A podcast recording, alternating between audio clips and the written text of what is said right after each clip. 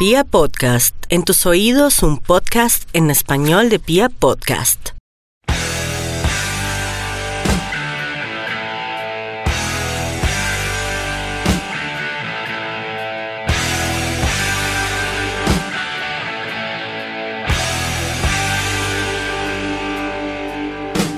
Hola, hola a la República Cardenal. Nosotros somos la Guardia del Birroja Sur y les damos la bienvenida a Radio Tribuna Roja, el podcast oficial de la Guardia del Birroja Sur. Hoy con unos invitados increíbles, socios militares de Independiente Santa Fe y parte de la Guardia del Birroja Sur. Del Perdomo son ustedes dos, ¿no, muchachos? Sí, señor Lancero. Bueno, entonces, sin más preámbulos, vamos. Tendremos hoy lo que nos dejó una derrota más. Estoy cansado de contarlas, Mufasa. Ya pues en esas ocho meses ya casi. Y, y pues lo que tenemos de la asamblea, por eso tenemos a nuestros dos invitados a ver qué fue lo que dejó la asamblea, por qué cambiamos de presidente, qué es lo que está pasando en Independiente Santa Fe. Bueno, Pío, buenas noches, buenos días, buenas tardes, según nos escuchen. A la gente que nos está viendo en Instagram, recuerden que nos vemos después de las ocho y media por, nos vemos, no nos oímos, por piapodcast.com o por Spotify o por Deezer o por Google Podcast o por todo lo que tenga podcast, por ahí nos pueden oír. Viejo, ¿cómo estamos? ¿Qué Lancero? Eh, no son tan buenas noches. Un saludo para todos.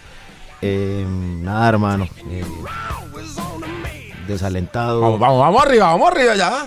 eh, triste con la situación de Santa Fe. Eh, ayer una presencia importante de la barra, sobre todo de la gente de 12 buses en la ciudad de Ibagué, en el estadio Manuel Murillo Toro, ante los atropellos de la policía, las provocaciones constantes de las autoridades locales en Ibagué. Sin embargo, pues la gente Mm, luego del 4-0 y ante la- esas provocaciones, pues digamos que se supo comportar, eso también nos mantiene orgullosos de la barra.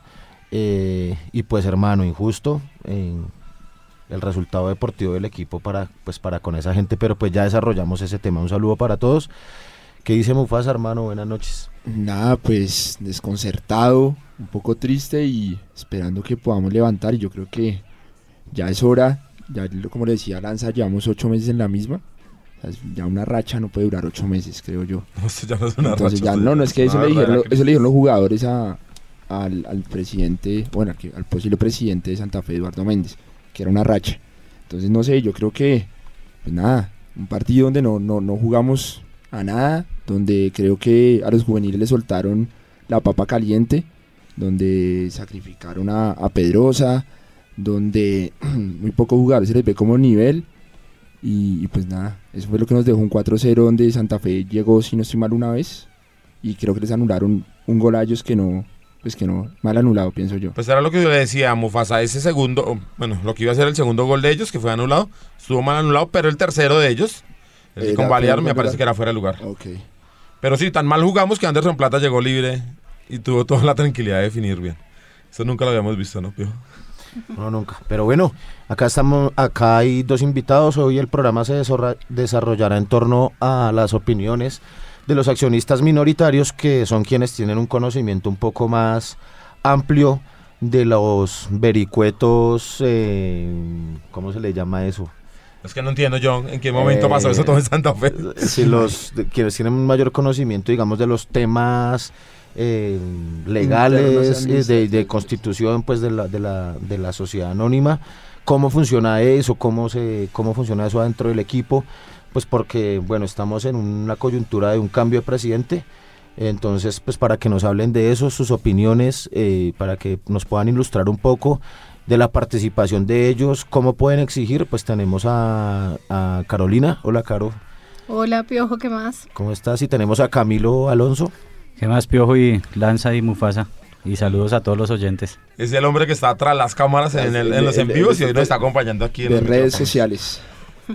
Bueno, Carolina, cuéntanos, ¿qué fue lo que pasó? ¿Por qué? ¿En qué momento Santa Fe llegó en estas? ¿Por qué cambiamos de presidente? ¿Qué, qué está pasando? Bueno, pues yo quisiera recapitular un poco cómo Santa Fe pasa de ser una corporación deportiva a una empresa de sociedad anónima. Eh, acabábamos de ganar la séptima estrella y sobre el 2013 estábamos jugando Copa Libertadores. Más o menos en Copa Libertadores el presidente Pastrana dice que él quiere eh, convertir la empresa en una sociedad por acciones. Los socios que eran de la corporación estuvieron de acuerdo y se lanzaron las acciones para venderlas. Se vendieron un millón de acciones. Eso ocurrió precisamente, tú empezaron a Tú venderse. apareciste ahí con 500 mil. No, ojalá hubiera tenido toda esa plata. Pero no, el caso es que estábamos jugando esa Copa Libertadores que jugamos la semifinal contra Olimpia, entonces yo creo que toda la hinchada estaba estábamos muy en función de viajar a Brasil contra Gremio, en función de viajar a Paraguay a ver la semifinal. Y en esa coyuntura fue que se vendieron las acciones de Santa Fe. Yo digamos que vi las publicaciones que hubo por el espectador, por la página, y todo el mundo podía comprar acciones de desde dos mil pesos. Dos mil pesos valía cada acción y vendieron un millón de acciones. Yo compré más o menos mil acciones eh, y dejaron de venderlas en diciembre de ese año. Empezaron a venderlas como en mayo, creo yo. Y pues terminamos de pagarlas en diciembre. Desde ese momento a todos los accionistas que hacían parte de la corporación, que entre esos conocemos a dos que han sido de la guardia, que fueron Federico Perry, eh, Carachas, ellos como hacían parte de la corporación, les dieron dos acciones, A que es lo mismo. Perry que se arrugó de venir hoy al programa, ¿no? a propósito. Eh, sí, que está muy ocupado. ¿no? Que está muy ocupado, digamos. Eh, y a todos los de la Y ahí me corporación compraron a les mí mis dos. No, yo quiero decir que yo tenía mis dos acciones y me las... ¿Se las bajaron? Sí, no lanza, a mí nunca me, reclamo. nunca me llegaron mi notificación. Yo tenía que a dónde tenía que presentarme y nada, y no. Ahí No todas están en espera. Yo tengo, lo tengo enmarcado mi bono de mis dos acciones, por favor. Y bueno, se cita la primera asamblea de, de socios en el 2014, lo que explica César Pastrana, que es el, uno de los socios eh, de los accionistas mayoritarios. Él invirtió más de 500 millones de pesos en Santa Fe. Es que eh, él, digamos que le propuso a otras hinchas santafereños muy de mucho renombre, como Yami Damas, la familia Santos, la nunca familia... meten un peso. Exacto, la familia, eh, ¿qué otra familia? La- la- los eh, eh, Samper.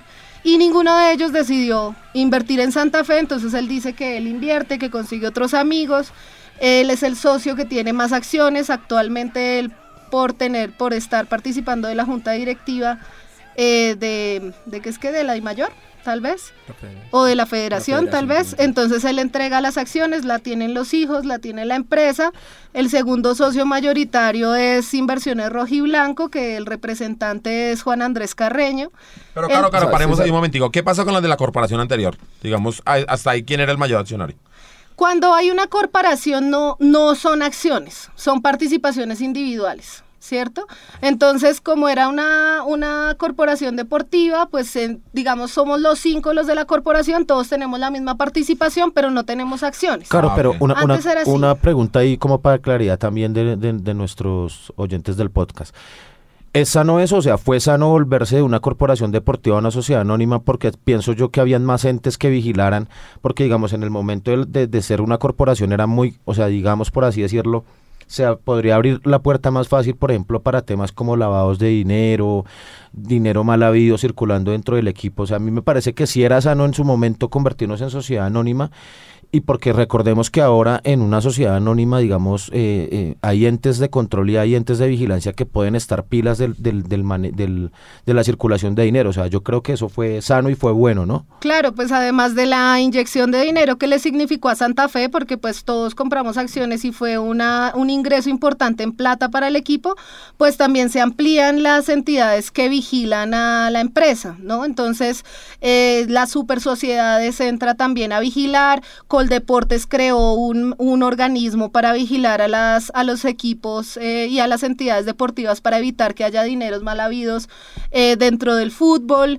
Eh, incluso anualmente Santa Fe tiene que rendir un informe a Coldeportes de cómo maneja su dinero, que pues ahorita es el Ministerio del Deporte. Entonces yo creo que sí fue una buena decisión. Tal vez eh, como no- la hinchada estaba, todos estábamos en función de la Copa Libertadores, pues como que tuvimos poca atención de ser más los que compráramos acciones, porque desde dos mil pesos se podía cobrar, comprar. Lo que pasa es que el papeleo era una cosa inmensa que pues a mucha gente le dio pereza cumplir.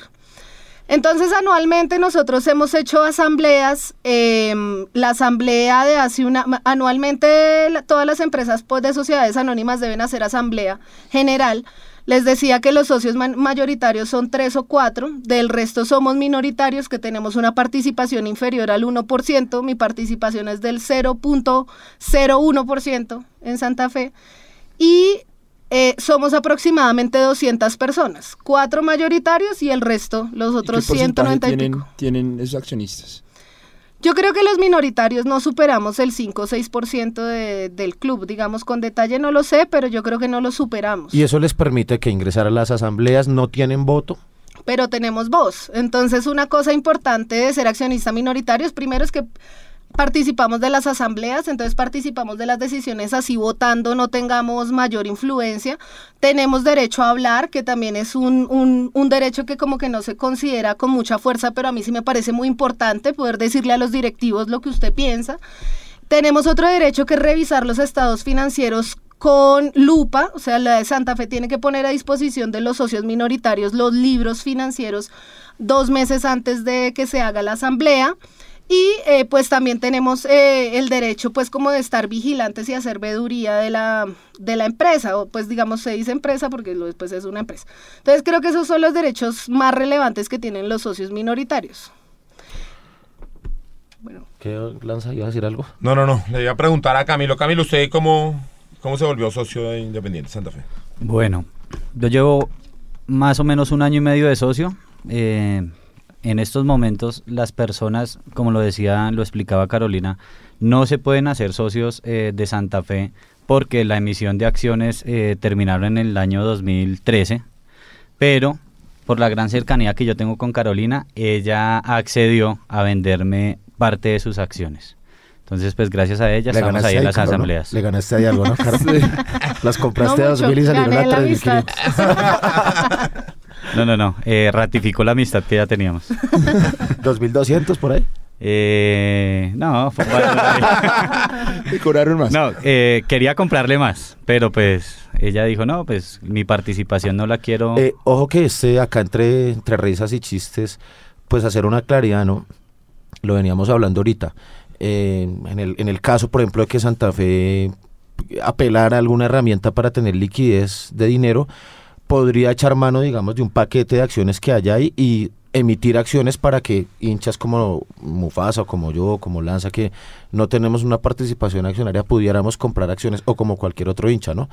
Esto, ¿por qué no se hace? Es una decisión de que o a, quién le compete. Es una, digamos que la propuesta de emitir acciones tiene que surgir de la junta directiva y tiene que aprobarlo la asamblea. Pero lo que, es, lo que ha dicho Pastrana y después Carreño y ahora Méndez es que la venta de acciones va a ser para un momento de Santa Fe de crisis de crisis financiera, o sea, más allá de lo deportivo. Podemos decir que en este momento no hay una crisis financiera. No hay una crisis financiera. Pues yo creo que es importante que aclaremos eso, como lo íbamos hablando, de si en verdad hay crisis financiera independiente Santa Fe, porque se dice que se deben 6 mil millones de dólares, ¿es? Uy, no, no, no, pero eso no es del país, viejo, cálmese. La deuda externa, joven. De la deuda externa. Eh, no. ¿6 millones de dólares se dice? Fue algo, fue algo que, que se tuvo que aclarar en la última asamblea, fue extraordinaria, como lo explicaba Carolina, pues se debe hacer una sola eh, asamblea de la, anual. de la, sí, anual. Es la obligación. Pero, eh, pues a raíz de la, de la crisis deportiva que está viviendo el club en estos momentos, eh, los socios minoritarios se, se unieron y estuvieron exigiendo que se hiciera una asamblea extraordinaria. No se logró por parte de los minoritarios porque para nosotros poder exigir una asamblea eh, extraordinaria debemos tener mínimo el 20% de acciones. Entonces, como lo explicaban anteriormente, tenemos nada más aproximadamente el 5%. Pero pues el expresidente Carreño accedió a, darnos, y a raíz de que iba a nombrar otro presidente, ya se tenía entonces otro presidente, entonces se vio justificada la, asamblea extraordinaria. Se le preguntó a él qué tan cierto era un, una noticia que salió el día anterior en CMI, que era por 21 mil millones de pesos. Eh, nos explicó que no, que no era la deuda que tenía Santa Fe así. Eh, ellos tomaron fue una un posible de un posible déficit que tiene el equipo. ¿Por qué? Porque no entraron dineros de la participación de copas internacionales. Aproximadamente un equipo de fútbol eh, cuando participa en una copa internacional recibe 13 mil millones de pesos. ¿sí? Santa Fe no está debiendo ese dinero, pero le dejaron de ingresar. Eh, Entonces hacemos una proyección a la plata que no entra, a los abonos que no se venden, a las boletas que no se venden, a los patrocinadores que no llegan y llegamos a que en diciembre vamos a tener, vamos a tener de una deuda de 21 mil millones de pesos. ¿Es así? No. ¿Lo estoy entendiendo bien o no? No, o sea, se, son 21 mil millones de pesos, que en realidad no son 21 mil es menos, pero pongamos esa cifra que fue la que dijo CMI, que se reciben menos. O sea, recibimos menos, Se dejan de 20 mil, se dejan de recibir, pero eso no quiere decir que se deban. ¿Sí? Eso quiere decir que toca bajar costos, que, te- que toca, que incluso se baja costos por el simple hecho de no jugar copas internacionales. Bueno. O sea, pero no es que los debamos. En realidad lo que dijo el presidente, bueno, lo que dijo Carreño en ese momento es que se debían 2.100 millones de pesos. que Bueno, en- eso sí se debe. ahora con esa claridad de que, digamos, no, no hay una mm, crisis financiera, mm, digamos, Pues a la vista, digamos. digamos eh, eh, latente, pues ya en este momento. Eh, ¿por, qué, por qué circula la versión entonces que Santa Fe podría acogerse a la antigua ley 550 o ley de quiebras para renegociar sus deudas con acreedores, etcétera? ¿De dónde sale esa versión? Entiendo yo que el nuevo presidente Eduardo Méndez eh, lo, lo va a hacer. ¿Ustedes saben algo de Pues eso? él, él no dijo que lo iba a hacer, eh, pero sí es una posibilidad. Realmente yo no estoy, él no se refirió a la, a la, mm, a la ley de quiebras eh, para Santa Fe, eso es información que tienen otros socios minoritarios que tuvieron conversaciones personales con Méndez. Yo realmente, él en la asamblea no se refirió a eso.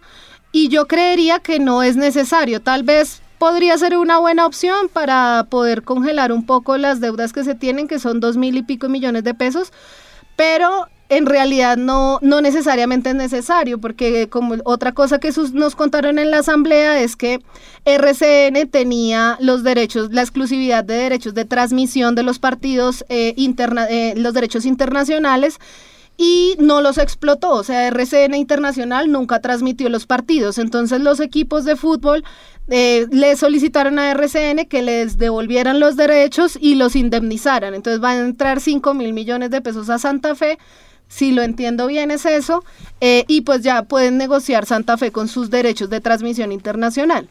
Entonces, pues lo de la ley de quiebra sí está un poco confuso. Ahí sí tendríamos que preguntarle a alguien más. Ok, eh, Caro, ya que y Camilo que estuvieron en la asamblea ustedes por ser socios, ¿cómo se desarrolló? Eh, ¿Cómo se mm, ungió pues el nuevo presidente? ¿Cómo, ¿Cómo fue la asamblea? ¿Estuvo caliente? ¿Alguien le dijo algo al presidente Méndez? ¿Qué pasó? Acá. Bueno, eh, más que todo, A Carreño fueron, le tiraron tomates, ¿qué pasó? Casi. fueron, fueron dos, dos puntos básicos. Eh, se quiso dar un orden especial a la asamblea por parte de los minoritarios, no se logró, precisamente porque pues, la participación que tenemos en, en votaciones no nos da para, para poder cambiar eh, el, el orden de, de las asambleas. Pero que, que sí se logró con los socios minoritarios. En la asamblea de- del mes de enero, Santa Fe hizo una proyección. Sabemos nosotros que es una proyección que miran a futuro qué podría pasar con, con la institución en temas de, de- de flujo de caja. En enero ellos decían que iban a entrar 10.500 millones de pesos. Es algo absurdo cuando el equipo no estaba eh, recibiendo mucho dinero de abonos y pues la gente no está acompañando como debe ser en el estadio. Se pidió que se hiciera una modificación en esta asamblea extraordinaria por temas de taquilla. De esos 10.500 millones se redujo a 5.600 millones. Entonces yo digo que es una ganancia de los socios minoritarios al no aprobar ese punto en la asamblea de enero. Claro. Entonces, por eso también se redujeron costos de ese presupuesto. Ese presupuesto nos lo explica el presidente, que estaba actualmente eh, Carreño, y nos dice que los costos de 42.183, los ingresos que iba a recibir Santa Fe de 42.187 millones, eh, llegaron a la reducción de 38.500 millones. Entonces, pues ahí, digamos, temas de nóminas, eh, sí hay un tema de, de indemnizaciones de jugadores que no lo merecían, que supimos hacer los, los contratos a las patadas, ¿sí? no sabemos el abogado de Santa Fe cómo trabaja en este tema, eh, pero se logró redu- reducir es- este tema. No fue aprobada de nuevo eh, esta proyección y al día de hoy quedaron de enviárnoslos al correo y pues hacemos un llamado ahí para los que nos escuchen de, de parte de Santa Fe que, que nos hagan llegar ese correo porque pues tiene que ajustarse de nuevo ¿Quién, ese presupuesto. ¿Quién carajo es el abogado de Santa Fe, el doctor Vargas? El doctor Morita. No, no, no. Eh, yo entiendo que la Junta, la nueva Junta Directiva Independiente de Santa Fe quedó con el señor Méndez en la presidencia, ¿sí? Y aparte tenemos un señor Víctor Julio Cuervo Otálora. Que trabajaba con Momento Méndez seguido después del presupuesto, Méndez lo que propone es que, que dejemos lo- el presupuesto para una asamblea extraordinaria, para no quedarnos ahí. Eh, y pues lo aprueban y pasamos a elegir la junta directiva. Entonces ahí sí, eh, la, pues una de las cosas es que casi todos son abogados. Yo no sé cuál es ese afán de tener tantos abogados y pocos expertos en asuntos deportivos. Ahí no hay un Siendo tú abogada, administrador ¿no? de, siendo yo abogada, creo que debería haber un administrador deportivo, debería haber, no sé, un administrador de empresas. Todos son abogados, la mayoría. ¿Quién más lanza a ver en esa junta? Es que no sé si tengo bien los datos. Eh, Doctor bueno, Eduardo Luis Méndez. Eduardo Méndez queda como presidente. Víctor Julio Víctor Cuervo. Julio Cuervo queda como vice- vicepresidente. Y ahí viene Luis Gabriel Miranda. Bueno, eh, si no estoy mal, eh, Víctor Julio viene de, de la junta de la junta de, de Sport Life. Entonces posiblemente conozca algo de, del tema deportivo. Luis Gabriel Miranda, Mauricio Beltrán Álvarez y Juan Andrés Carreño queda de nuevo en la junta directiva apelando a que él representa eh, 27, 20%. Esa, de esa las claridad usted acciones. la hace queriendo decir que nadie, nadie lo quiso elegir. O sea, el Cuando hombre, nos presentan la atornilló ahí junta- pues. Está así, está Cuando ahí en nos presentan la Junta, varios socios minoritarios le solicitaron a Juan Andrés Carreño que no fuera parte de esa Junta, de esa plancha de esa Junta. Los socios minoritarios no querían que él estuviera ahí, varios le dijeron que sus resultados deportivos eran desastrosos y él realmente le tocó apelar a sus acciones para poder permanecer ahí, porque no tuvo otro argumento más que ese. Y bueno, y, por último los suplentes quedan Julio Roberto Gómez y Carlos Francisco Ramírez, que ese también es un gran triunfo de los minoritarios con el doctor Carlos Francisco, porque pues logramos que una persona minoritaria estuviera dentro de la junta directiva y prácticamente la labor de él va a ser vigilar dentro de la junta directiva y pues eh, ponernos al tanto, cosa Julio- que antes no teníamos. Julio Roberto Gómez no es un sindicalista de la CGT, de la... Sí, él fue sindicalista de la CGT. Pues ya no es. Pues no sé si todavía Lleva es, 25 pero- años negociando el salario mínimo llega- y, sí. y- y estamos como estamos, amigos. sí. Eh, pero Camilo, yo creo que usted tiene una confusión. Creo que el señor Otálora es el que ha sido parte de la Corte Suprema o algo así. Ex magistrado. Y el señor Beltrán es el que es el de Sport Life. Sí, sí, sí, sí, Sí, así es. estamos así. Sí. Ah, Lanza, ¿sabes? ¿No? Con Es que señor conozco- Beltrán. cono- ¿no? Conozco a Beltrán. pero, pero ¿qué? Ninguno de estos tiene billete. Pues aquí ninguno va a venir a poner aquí los, los millones de, de dólares para salvarnos y, Pues y pare- contratar ¿No se 10 supone jugadores la que- próxima que- que temporada. Pare- parece ser que ellos están representando acciones de de de nuestro presidente ¿Pastrana? Pastrana. Porque nosotros hicimos esa pregunta también ahí en la en la asamblea. ¿Cuántas acciones tenían los que estaban ahorita en la junta directiva? Y pues parece ser que están es representando las acciones. No, de- y, de y parece ser, no, claramente el señor Eduardo Méndez presenta su plancha y trae a su gente. Me imagino que en previa, mm, no sé, arreglo con, con el doctor Pastrana, pues le dirá, hombre, necesito estas personas en la junta, me hago cargo de este chicharrón, pero pues necesitarán una Pero Pío, a entender. ¿Qué pasó ahí? No, no era que Méndez y Pastrana no... No, yo no entiendo nada, absolutamente nada. ¿Alguien puede ayudarme a No, no, no. entender? Méndez ha explicado que, Sí, que en la federación, La se federación arreglaron se esos. encontraron sí. y, y empezaron a hablar y Bueno, esta, esta- que estaba esta mañana lo escuché hablando con Carlos Antonio Vélez. Ah, sí. Sí, Carlos Antonio Vélez e Iván Mejía que se odiaban y ahora son los mejores amiguis, Se pues invitan a almorzar. también puede ser, no, no es extraño pues que Luis Eduardo Méndez ahora sea un buen amigo de César. Pues es que a mí sí me parece muy extraño, porque puede, puede ser que bueno, se hayan vuelto a hablar, todo bien, pero de ahí a darle mi negocio nuevamente al señor que ha estado antes, no sé. O quién sabe quién esté detrás. Los verdaderos dueños dicen por ahí, ¿no? Pero, pero es que llega el señor Méndez y nuevamente... Pero vuelve a ver pasa, yo sí quiero y acá no sé, en- a mí ese tema de los verdaderos dueños, comillas, etcétera, o sea, lo que lo que trataba, lo que Carolina nos trataba de explicar ahorita, a mí sí me parece que cuando Santa Fe se transforma de corporación deportiva a sociedad anónima y tiene tantos entes de control encima, eh, se sabe de quién son las acciones. A mí ese cuento de que los verdaderos dueños, los verdaderos dueños de qué? O sea, los verdaderos dueños sí Pero los tienen que meten el billete. tienen un poco de plata atrás, pero en los pa- en, en lo- en la en las en los papeles están, entiendo yo, en el 50 y pico por ciento del paquete accionario de César Pastrana están los hijos de César Pastrana. Yo no creo que ningún padre del mundo ponga de testaferros a los hijos o una Eh, cosa así. Entonces a, a Méndez sí a- lo trajo Pastrana. Pues yo pienso que sí, Seguro. obvio. Sí, Pues, sí. Bueno, ¿y qué opinión les da a ustedes? O al alguien duda aquí que César Pastrana eh, tiene el dominio de Independiente Santa Fe. No, creo que todos estamos de acuerdo. Creo ¿Sí? que no puedo asegurar nada porque no estoy, no tengo pruebas para decir lo contrario. Correcto, ¿sí? correcto. Pero pues de todos modos, eh, a mí, en lo- bueno, después de eso, para terminar con el cuento de cómo O- se desarrolló o- la o- asamblea. O, vamos a comprometer a Mufasa. ¿Cuáles son los verdaderos Ah. de Fe? Usted que ha escuchado, usted que habla mucho por allá en, en los digo. Habla, se la- pues. Se la pasan los Tú también la botaste la otra vez. Habla pues, habla a ver si... ver los- si bote tenemos los calzones, pues. Si, si los supieran, al los frente. digo. Pero bueno, ¿qué opinión les da a ustedes Ah, bueno, el no. nuevo presidente? Para, para, para terminar, sí, eh, nos preguntaba que si hubo una intervención.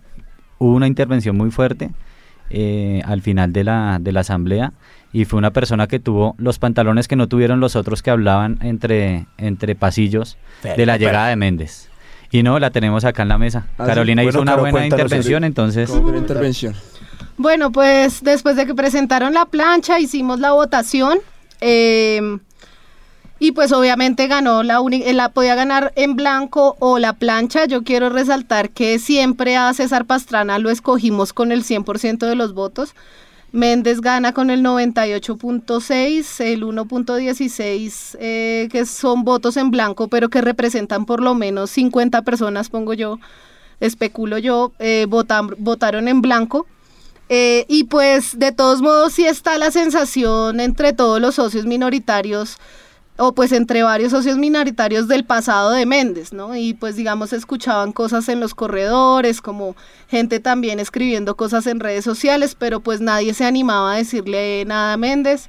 Yo, yo no podía pasar eso entero porque yo sí quiero que eso no, esos rumores no vuelvan a Santa Fe y yo necesitaba decírselo a él.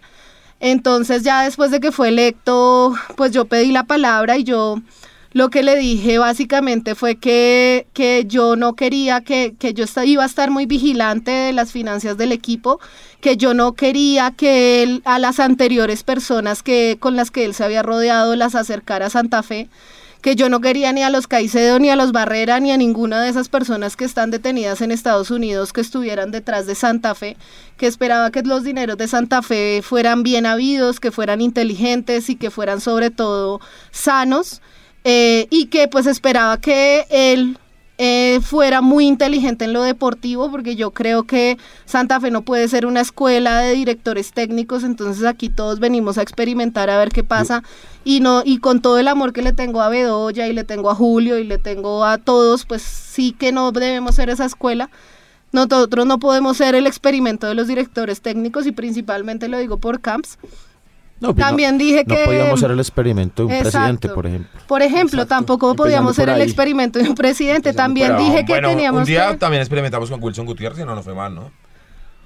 Bueno, no sí, sé. pero también son otras las circunstancias, creo yo. Porque pues yo creo que sí eran otras las circunstancias y no, además... claramente ahora el compromiso es mayor porque la gente ya no se aguanta un segundo lugar. ¿Y hubo alguna Claro. interpelación por parte de la campaña. Claro, eh, también pues ahí para terminar mi intervención yo también le dije que pues que yo iba a estar haciéndole mucha veeduría porque yo no quería que eso volviera a pasar. Él lo que nos dijo a nosotros fue que él no nunca tuvo ningún vínculo con el narcotráfico ni cosa parecida. Nos dijo que él fue abogado representante de ese tipo de gente y que tuvo un proceso por obstrucción a la justicia que él no, a él no lo extraditaron ni nada de eso, sino que él en, Estados Unidos él se entregó voluntariamente, eh, que él ya había pagado todo allá, que él tenía todas sus cuentas con la justicia saneadas, que él tenía todos sus asuntos financieros saneados. cosa que es cierta, o sea, Pues es cierto que él no tiene asuntos, él no está vigilado por, por ninguna entidad financiera, eh, ni tampoco tiene deudas pues con la justicia norteamericana, yo no sé en Colombia cómo esté la cosa. También nos dijo que a él le parecía incluso interesante que los hinchas estuviéramos tan desconfiados de él porque eso permitía que pudiéramos vigilarlo más y que pudiéramos eh, hacerle mayor veduría, que él no tenía ningún problema en que lo hiciéramos, que cuando quisiéramos ir a la sede, allá estaban las puertas abiertas y los libros abiertos. Em, y pues bueno, ya cuando se acabó la asamblea, varios socios se me acercaron y me dijeron que pues gracias por haber dicho lo que todos querían decir y ninguno se, y ninguno se se había atrevido. Eso pasa mucho, sí. Pasa mucho. Eh, algunos se quieren animar a decir cosas y se esconden detrás de seudónimos y, y cuentas falsas. Pero Carolina, ¿tú qué conoces? ¿Y podemos estar tranquilos de que Eduardo Méndez no va a traer amigos extraños, que no va a llegar plata rara a Santa Fe? Yo creo que tenemos que estar vigilantes. O sea, tranquilos no, porque de todos modos esa gente fue amiga de él o fue representada o fue cliente. Y otra cosa que yo también le dije a él es porque él decía a mí no me pueden juzgar por la, por la gente a la que yo representé.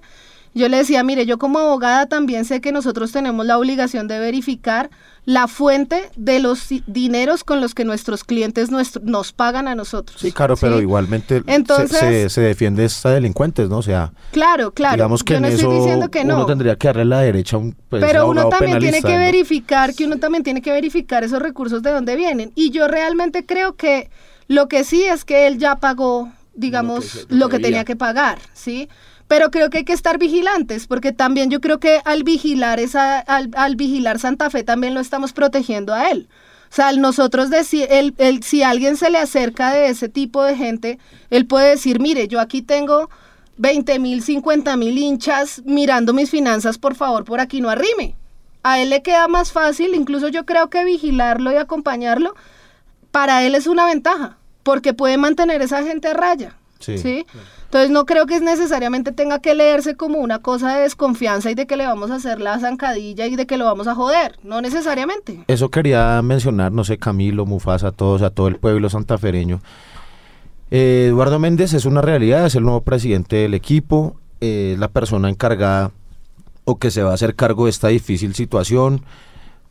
Había un técnico, o hay hasta esta hora un técnico que no fue traído por él, una plantilla de jugadores que no fueron traídos por él ni negociados por él. Hay una cantidad de movidas administrativas que se hicieron mal que no son culpa de él. Entonces, eh, digamos, su gestión empieza a partir de este momento. Para, para él como santafereño es un reto, pienso yo, comillas o literalmente más bien, salvar la institución. ¿Qué queda ahora? Rodearlo, acompañarlo, Acompañarlo. como tú dices, ser vigilante, pero sobre todo estar alrededor del equipo y, y, y no destruir, ¿no? Todos acá estamos tristes, estamos teniendo un duelo porque la inmediatez deportiva del equipo nos, nos pone en una situación muy triste, pero ¿qué sigue ahora? Nosotros no podemos, ¿o qué hacer? Acrecentar la, la crisis, ¿ustedes qué opinan de eso? Piojo, piojo, Julio, pero le parece un momento ahí, Mufasa. Porque es que está largo el bloque, viejo. ¿Le parece si ponemos musiquita y Bueno, seguimos con lo que qué debemos hacer? ¿Qué viene en el futuro para Independiente Santa Fe? Y su opinión sobre Eduardo Méndez. Sí, claro. bueno, pues es clarísima mi opinión. Eh, Camilo, entonces usted como invitado, ¿qué, qué escuchamos? Vamos con Ulises Bueno, con Dale Vieja Dale.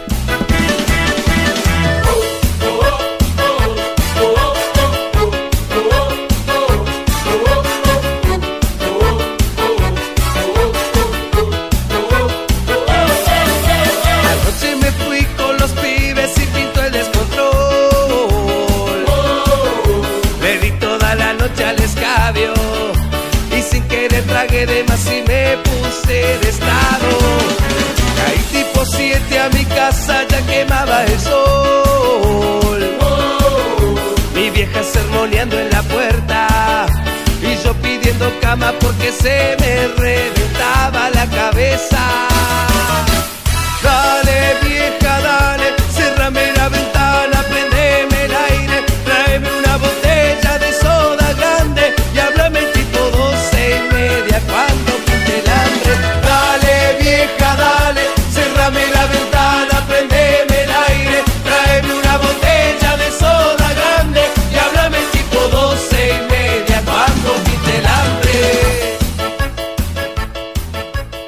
Retomamos a Radio Tribuna Roja, el programa, el podcast oficial de la Guardia del Birroja Sur. Y bueno, Piojo, la gente dice, ¿qué? La Guardia no se pronuncia, la Guardia no dice nada, ¿qué hacemos? ¿Y qué le decimos a la gente? No, pues un mensaje ayer, 12 buses alentando al equipo en Ibagué en un horario tardío, con todo en contra, y ahí estuvo la gente, el sonido cardenal, eh, se ingresaron 10 instrumentos, el frente de la barra estuvimos empujando, pero pues hermano, eh, era, un, era lamentable el, el espectáculo, a mí me, sinceramente, da mucha tristeza con, con los jugadores jóvenes, eh, patrimonio del- de la institución, como, como, están, como están siendo sacrificados en este momento, ¿no? Una de las cosas del señor Camps que no entiendo fue fue remilgoso, fue quisquilloso con el tema de las contrataciones, se las daba de muy importante rechazando algunas hojas de vida, bueno, se le dio gusto en todo. Santa Fe contrató a los Real Madrid, o sea, me refiero a no a la calidad de los jugadores que contrató ni los honorarios que se pagaban, sino en los tiempos de permanencia de los contratos, ¿no? Contratos a jugadores de dos años. Eso es una cosa impresentable. Eh, y nada, a esos jugadores, por ejemplo, Anselmo, no sé, si no era para jugar en Ibagué. ¿Usted Eh, qué? Es que no sé, es que yo siento que cosas raras están pasando en Santa Fe. Porque si usted recuerda el primer partido contra el Pasto, parecía un nuevo Santa Fe, una Sí, nueva sí, cara, sí, jugábamos, y ahí íbamos, nos ¿no? ilusionó. Sí, con ese la ilusión de nuevo. ¿Y ahora qué pasó? De hecho, Camps nos ilusionó cuando, eso, cuando hizo la poda de jugadores. ¿Y entonces qué pasó? Es que ahí es donde uno no entiende qué está pasando en O Independiente sea, Santa Fe. usted, No parece. usted dice que están echando para atrás los jugadores. Pues yo siempre creo bien en, en la buena fe de los jugadores. Pero a mí lo de ayer fue anormal. Santa Fe no. Santa Fe no, está bien, puede que ni siquiera estemos para pelearle mano a mano al, al Tolima armado. Puede ser. Pero para perder 4-0 y sin correr como jugamos ayer. Es que no, no se les Yo creo que no, a- ahí algo pasó. ra- Seguramente ya no le creen, seguramente ellos saben que el, pres- el presidente, entiendo yo que en, la, que en la asamblea dijo voy a ver cómo presiona al técnico, ¿no?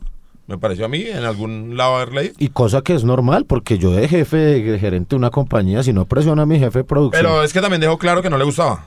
Al día O sea, siguiente, al día A siguiente. Méndez, ese- a Méndez no le gustaba el pato. ¿Y a usted les- le parece eso mal? Pues a mí me parece muy grave trabajar así. Pues, Pues por eso mismo Muy mire lo que difícil trabajar ocurrió. así. ¿Cómo? Pues por eso mismo mire lo que ocurrió, lo sacó. Ya no le parecía. Pero es que en perdió este- 4-0 En este momento no lo sacado. Aquí, en este momento, no le puedo dar la hora porque esto es un podcast.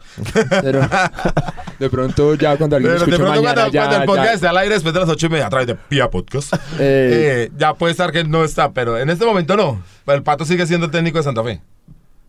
Y yo digo que así es difícil y, y que los jugadores, o sea, los subalternos del técnico, dicen, pero ¿a qué? bueno, ¿Qué yo, yo creo que mañana, que mañana martes, eh, no será técnico de Santa Fe. ¿Y Harold Rivera es la solución? Pues Es lo hermano. que más suena. Es de la confianza Yo del- creo, del sí, sí, sí. presidente. Harold. Rivera es la solución a qué? Harold Rivera es la solución a un técnico por cuatro meses, un técnico, un interino ahí que se haga cargo de una papa caliente dur- durante algunos meses, un técnico ahí visceral de estómago que quiera tener su chance, su palomita con Santa Fe, porque para mí y lo que yo interpreto de esto es que yo me imagino que Eduardo Méndez ya tiene un técnico para diciembre. Me imagino, pensaría yo. Y Eh, que él fue estará lo que dijo, fue lo que y dijo. que estará armando su proyecto deportivo empezando. Lo que pasa es que es muy grave tener dar cuatro meses de ventaja sin sumar Después de que puntos. hemos dado tenemos que Exact- sumar puntos exactamente, sin sumar puntos. Entonces, ese es el tema, ¿no? Entonces, me- si Harold- no sé, podría ser un Pecoso Castro, tal vez, un, un técnico de ese perfil. Pues los logros del tipo ha sido que ascendió al Unión Magdalena y que llevó a Patriotas a la. No, es, buen- es buen técnico. Quiero decir que a mí me parece que es buen técnico. Tampoco Ahora, es ¿tiene, tiene cómo aparecido. resistir? Porque Santa Fe no está para... Hasta diciembre, sí. ¿O es que usted piensa que Harold Pues el, Rivera... pa- el Pato no pudo resistir un mes. Ah, pues que el No, Pato pues que el pato no era técnico, güey. Pero es que ahí creo que están pasándose ya de groseros. Porque el Pato es un tipo que jugó un montón de tiempo, que trabajó otro montón de tiempo con Peckerman y ahora ustedes le quieren decir que no tenía ni idea. La verdad, pues... eh, Pero nunca había sido técnico. Pues Y es- No había dirigido. bueno, no Es había sido diferente técnico, llevar la batuta. Pues no ha sido el número uno. Pero es que los años resultados. Peckerman. Eh, señor Lanza, usted el, el podcast pasado habló del juego del ajedrez y que le había No, que no, hacer no, un no, enroque no, no. y que el señor mandó al rey a atacar y ahora me nos viene a vender pues a que, que, que sí sabía. No, no, ojo, ojo que se- desde el partido con Pasto dije que los cambios no, lo- no los hacía bien y que estaba mostrando la novatada. Y está bien, quiero eso. Pero voy a decir, es que el pato no tiene ni idea de fútbol y cree que la pelota es cuadrada y un espacio grande, creo yo. ¿No? Pues a mí sí me parece, por lo menos lo de ayer. Juan Daniel Roa, yo pensé que iba a ser volante. Lo mandó a, a marcar la punta derecha y el conejito, a pesar de lo que a usted no le guste, era el, el defensa menos malo de todos. Y Sí. no dejó ver a Arboleda, que fue el único que hizo algo el partido Y a ver, ¿por. ¿y por qué no pone a sus amigos? A ver, Anselmo, al que trajo, al que tanto exigió, a ver, ¿por qué no juega de titular? Porque puso a Duque, que es nuestra estrella. Que sí, que tú que supuestamente ¿No? tiene más nombre. Yo, yo he puesto al coco, yo me la sigo jugando con el coco. No sé. Claro. Yo, pero yo, ¿no? Le digo yo. Y ahora Menos entiendo, mal por, el locutor, ahora, entiendo menos por mal el qué, locutor. ahora entiendo por qué dice que Cam sabe de fútbol. No, pero entonces no, no sabe. Según ustedes no sabe. El tipo ha estado toda la vida metido en la... Pues sí sabe, pero no sabe resultados. dirigir y de- y una cosa es diferente a la otra. Man- sé, mantener sí, el los técnico es de resultados, sí. Es si no se verdad. dan los resultados, pues lastimosamente... Lo que pasa es que llevamos cinco técnicos en un año y medio y vea cómo andamos. O sea, cambiar y cambiar tampoco es la solución. Y Y si hubiera están el pato, si hubiera aguantado el pato estos seis meses. Sí. ¿Sí? Sí. Yo sí, yo sí creo que nombró un técnico. No, pero va a se ser muy jugó, di- armó todo un además proceso. va a ser muy difícil. Yo entiendo que ya esas relaciones están rotas. Sí, es que- Pero Pues no de sabemos si sea muy difícil porque la multa son mil millones de pesos Pero es que y Camps tiene contrato eso por también dos es años, cierto. ¿no? Pues sabemos O eso que salió multa- Pero no, eso. ¿Hasta, salió hasta cuándo tiene contrato Patricio Camps? Hasta diciembre ¿Hasta diciembre de este año o del otro año? de este año. este año. Este rescindir ese contrato vale un poquito más de mil millones. Tal vez. Pues son las cláusulas que, que ponen las dos partes y pues hasta allá bueno, no, también no podemos... en honor a la verdad y en honor al, digamos, al, al cuidado del patrimonio del equipo y no, no agrandar ese, ese hueco de deuda, también podría ser una estrategia, ¿no? O sea, o una, una que una solución, digamos, mantener a Patricio Camps hasta diciembre. Lo que pasa es que yo no sé, Bueno, el hombre no transmite, el equipo y se ve después de lo que motivado. Pues es que así Sin la nadie trabaja confianza como... del Pero, O sea, después de lo que presidente, pasó, ¿cómo lo que viene pasando? sin la confianza del, del presidente del equipo? Sí. Yo creo que es muy difícil. O sea, ahí sí que menos van a dar resultados. pero bueno, para seguir, porque aquí nos quedamos en estas, eh, ahí tenemos tres jugadores nuevos, ¿no? Contratamos tres jugadores. Mufasa tiene ahí los nombres, por favor. Eh, sí, Roger Torres. Jugador que viene del Junior, del ¿no? Junior Dicen que es dicen que es muy Sí, bueno. Sino que tengo también- como- ¿Se lo había visto, Lanza? Sí, sí. Tuvo como una lesión y... Pero lo tengo como ¿Dónde lo seguiste? ¿Dónde lo seguiste? No, en el Junior, en el Junior. Seguí En el Junior, carrera. en el Junior. Porque era, de Alianza, ¿no? En Alianza es Él figura. sale, creo que de Nacional, creo. De las inferiores de Nacional. Va a Alianza Petrolera. Allá la rompe y lo allá la rompe, lo contratan al Junior y allá no le da muy bien del todo. Pero es que allá es difícil. Eh, Tomás Maya. Ese también viene de Nacional. Es que una de las cosas que me, me preocupa es que nos estamos volviendo entonces la escuela formadora de Nacional. ¿no? Lateral izquierdo, lateral izquierdo. Y el que hoy no hoy sonó, o ya creo que no sé si estaba presentando exámenes, que es Gustavo Chara. Ese Sí, viene del Cali, ¿no? Es un central del Sí, Cali. Central 1.90 y pico. Jugó en el Cali, viene de Panamá, de la Liga Panameña. De la importante Liga Panameña. Leí que ya, fue fue figura. excelente. Fue figura ya. Figura en la verdad. Juegan juvenil. Del cuadrangular Fue una importante figura en la importante Liga Panameña. Eh, bueno, esas son las contrataciones. Aquí no hay. llegó nada. Méndez tampoco fue que llegó con Leo Messi. Como nos prometían que iba a cambiar todo. Tampoco es así. Qué pena, Mufasa. Pero ¿qué hago? ¿O le parece que las contrataciones son... ¿Listo? ¿Nos, nos Pues- relajamos? ¿Todo bien? No, pero pues acaba de asumir. Esperemos que, que, que con Nelson Rivera sumemos la mayor cantidad de puntos y eso, Harold Rivera y ya el otro, el otro semestre nos vaya mejor, ¿no? No, y que ya se recupere el chino Zambuesa, que también nos puede, Sí, es nos que puede dar una mano ahí. suerte. Sí, sí, sí. Bueno, y otra cosa, ¿no? Saliendo Eh, de la asamblea me encontré con el chino, mandó saludos, que buen podcast el que hicieron, y me dijo que en una semana ya estaba listo. Entonces ahí, como una Sí, está que primicia. se juega, ¿no? tenemos Porque han dicho que cuatro- amigo de esta casa, viejo. Bueno, ojalá que el chino se recupere, que sí que lo necesitamos un montón. En el caso de la guardia, ¿qué? Nada, seguir en las mismas, ¿no? Siempre lo juramos, en las malas mucho más. Y no sí, vamos a sí. cambiar ahora porque llegan las crisis. O sea, no era una vaina de, de boca para afuera, estamos así, ¿no? Resistiendo. Así la gente de las redes salgan a, A a contar todo lo que cuenta, ¿no? No, es que de todas maneras, malo si es blanco, malo si es negro. Eh, la guardia... Sí, solo rojo. no- Solo rojo, papá. Lo rojo. La, la guardia deja de pronunciarse por redes, pero hace cosas importantes tanto en la sede administrativa cuando nadie se entera. Y, y malo también si se queja por redes o si manda algo por redes, entonces pues, eh, pues dejemos tanta tiradera de vainas ahí. Yo creo que nos vemos en la cancha y no en las redes. A mí me bien. parece que está bien, que es la convicción del, de la barra, son los principios y esas cosas son innegociables y han estado. Eh, La misión de la Guardia es alentar Independiente Santa Fe, no es ninguna otra, y proteger sus intereses, sí, clar- claramente. Y bueno, está el bien saber de los líderes de parche, acá también no es que uno se mande solo, no, esto también tiene una institucionalidad, la barra cuenta con 41 líderes zonales que bien o mal mm, mm, Se digamos, pronuncian. tienen- no y tienen sí tienen su criterio su postura. y Tienen voz y votos, ¿no? exacto y llegar a un consenso con todos pues tampoco es tan fácil entonces me parece es un- una barra participativa me parece muy bueno el ejercicio de hecho ese es uno de los secretos para que la barra se haya mantenido unida todos estos años Y envidia de muchas, ¿no? Y envidia de muchas otras que no han tenido ese nivel, ¿no? Entonces, nada. eh, nada, seguir alentando. Eh, con Patriotas cumpliremos otra fecha de sanción. Uy, ¿qué pasó? Piojo nos dijo que estábamos listos. Estamos listos para la siguiente. Para la siguiente, no la rebajaron a dos. Ah, bueno, eh, vamos terminando. Mufasa, ¿las leonas cómo quedaron? Eh, las leonas le ganaron a la gallina 1-0. Le ganaron el clásico. Un saludo ahí para Igual que los hombres ganaron el primer clásico femenino en, en Bogotá, 1-0. O sea, el pri- ya se había jugado uno, pero había quedado Habían empatado. quedado empatadas. Pero digamos, eh, ganamos el primero. Eh, y bueno, también veía mucha gente criticando eso, que porque se habían Bueno, yo- dejado irlas, eh, por ejemplo, al arquero, a la arquera, a las, a las otras jugadoras. Y vea, las chicas... Y el gol y entendí por qué dejaron ir a la arquera. Sí, sí, sí. No, la tam- yo también portera, quiero decir que de todo. nuevo Millonarios escondiendo la boletería para Santa Fe. Yo pensé que era una cosa con los hombres, pero con las chicas también pasó.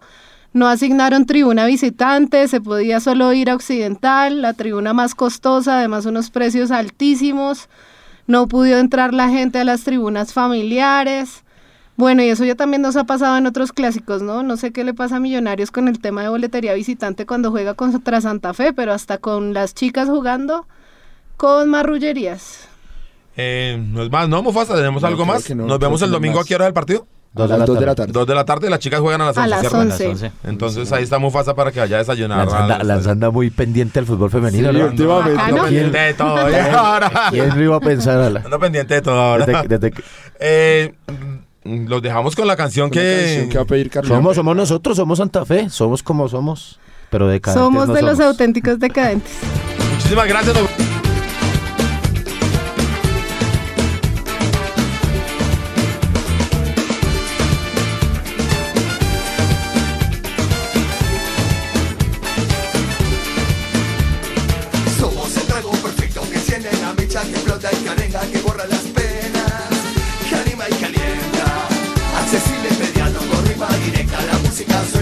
comienza la fiesta, recomándose